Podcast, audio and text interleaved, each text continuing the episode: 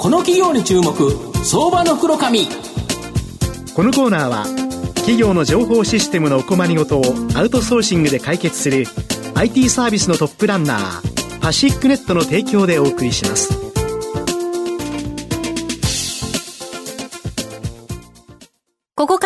相場の福の神こと、藤本信之さんと一緒にお送りします。藤本さんよろしくお願いします。毎度、相場の福の神こと、藤本でございます。まあ、今日はですね、えー、福井県福井市の企業をご紹介したいな。福井は今後、来年3月にですね、新幹線が行くということで、はい、かなり話題になるかと思いますので、まあ、そこからですね、やはり日本に様々な、えー、製品を発売、発売されている会社をご紹介したいと思います。今日、ご紹介させていただきますのが、証券コード4463東証プライム上場日課科学代表取締役社長の江森康正さんにお越しいただいています。江森社長、よろしくお願いします。よろしくお願いします。日課科学は東証プライムに上場しており、現在株価835円、1単位8万円少しで買えます。福井県福井市に本社がある海面科学と毛髪科学、髪の毛ですね。これを基盤とした事業領域を持つ個性ある化学メーカーになります。御社は海面科学を基盤として海面活性剤。ちなみに海面活性剤ってどんなものなんですか、はい。あの海面っていうのはいろんな海面がありまして、はい、例えば水と油であったりですね。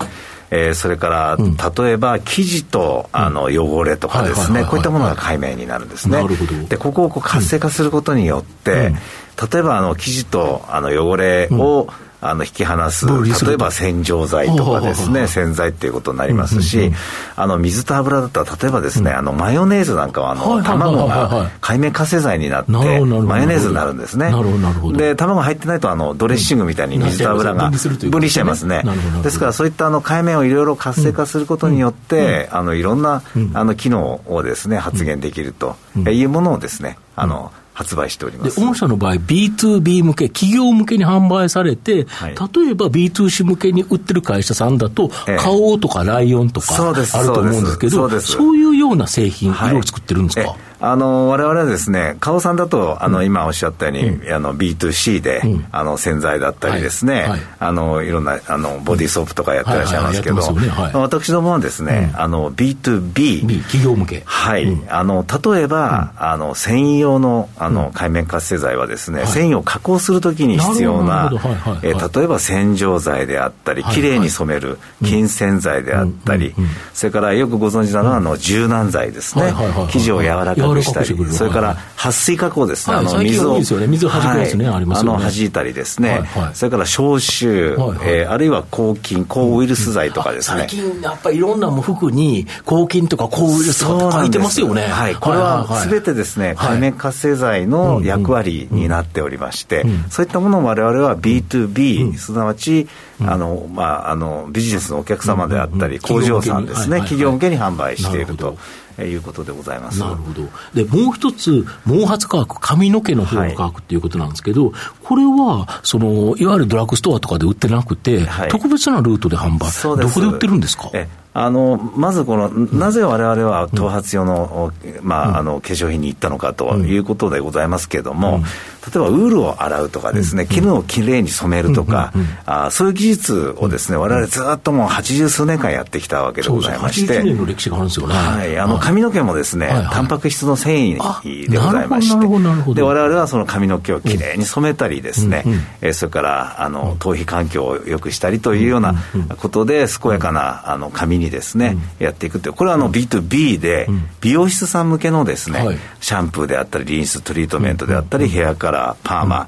えー、そういったものをですね、あの販売をいたしているということで美容室で結構高めのあのシャンプーとかトリートメントが売ってる、えあれですか、まあ、高めというか非常に機能の高い機能が高い。でございまだからドラッグストアで買うよりはなんかちょっとお高めな値段のやつが、あの奥さんとか買ってくるんですけど、えこんな高いの勝手に使ったらめっちゃ怒るんですよね、あの私どもはですね美容師さんとか、うん、あるいは美容師さんにいらっしゃるお客様の、うん、えー、ご意見をですね一つ一つ、うん、あの聞きながら、うん、えー、よりそのお客様に、あの合うですね、あの例えばシャンプーであったりリースであったりトリートメントをまあ、あの販売して持って帰っていただくということもやっております。なるほど。で今年の4月に発売したこのシャンプートリートメントの新製品デミドゥというのが期待の製品、どんな製品なんですか？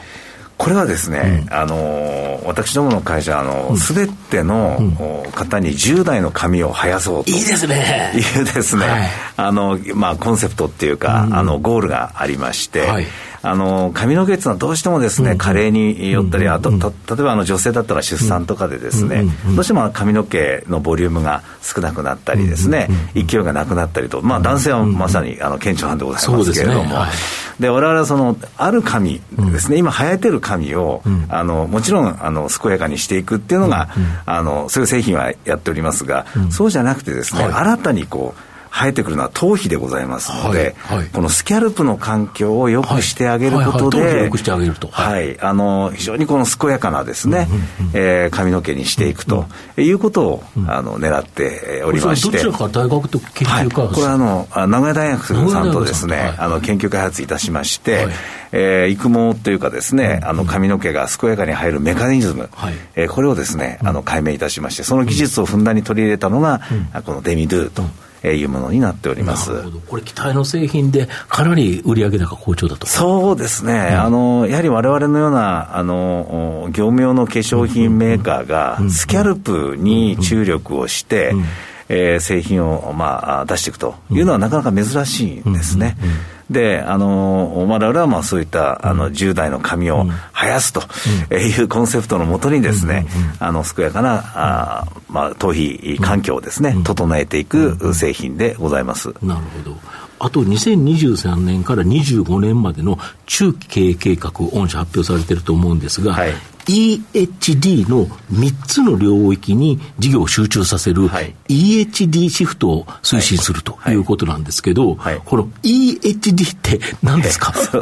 これあの、我々の用語で恐縮なんですが、E があの環境ですね、エンバイロメンタルとかエコロジーの E でございまして、H は、あの先ほど申し上げました、あのヘルスケアであったりですね、あの健康。健康ですね、これはもう、えー、これからのですね、やはりあの社会のえー、鍵はですね、うん、この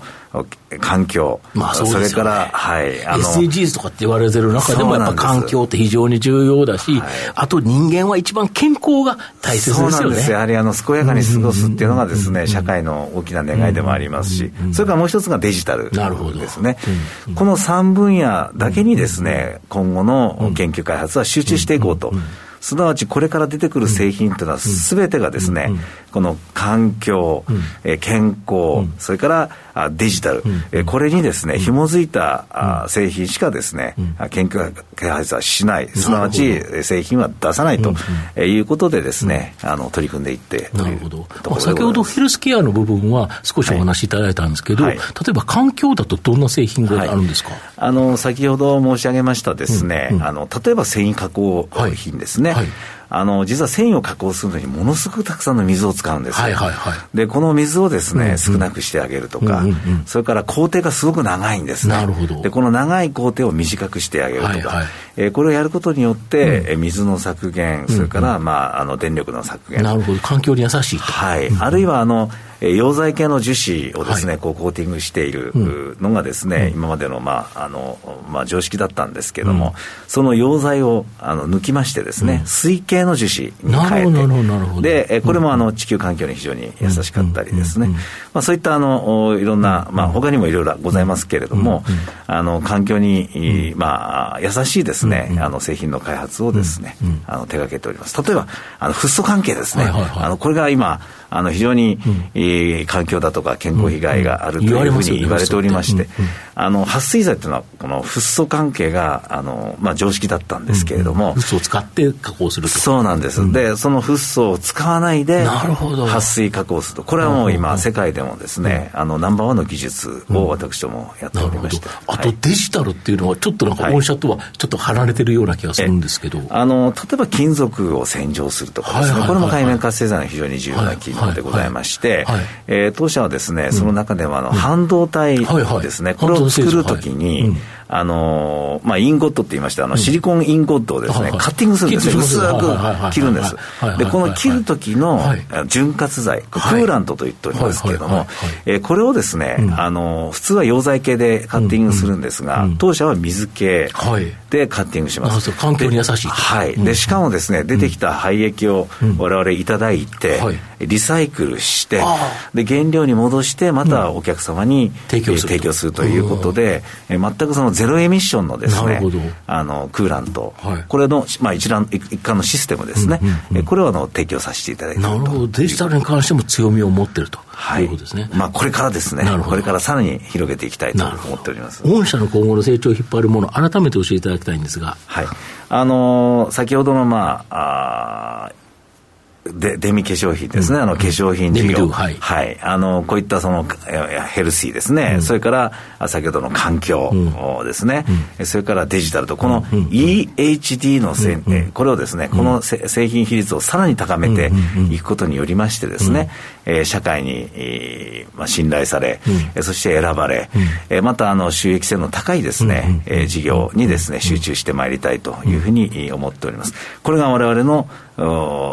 戦略のですね、一丁目一番地と、うん、いうことで、えー、ございまして、えー、どうか一つよろしくお願いいたします。ありがとうございます。まあ、最後まとめさせていただきますと、日課科学は創立から81年の歴史を持つ海面化学メーカーで、化学品と化粧品、この2つの事業領域を持ち、独自な製品を生み出す技術力、これがですね、大きな特徴の企業になります。中期経営計画では E 環境、H 健康、D デジタル、この3つの領域に事業構造を転換し、利益率の向上を目指しています。まあ、株価指標面でもですね、予想 PR はおよそ10倍、実績 PBR がまあ0.5倍割れ、予想配当利回りも3.8%と魅力的な水準で、中長期投資で応援したい相場の福の神のこの企業に注目銘柄になります。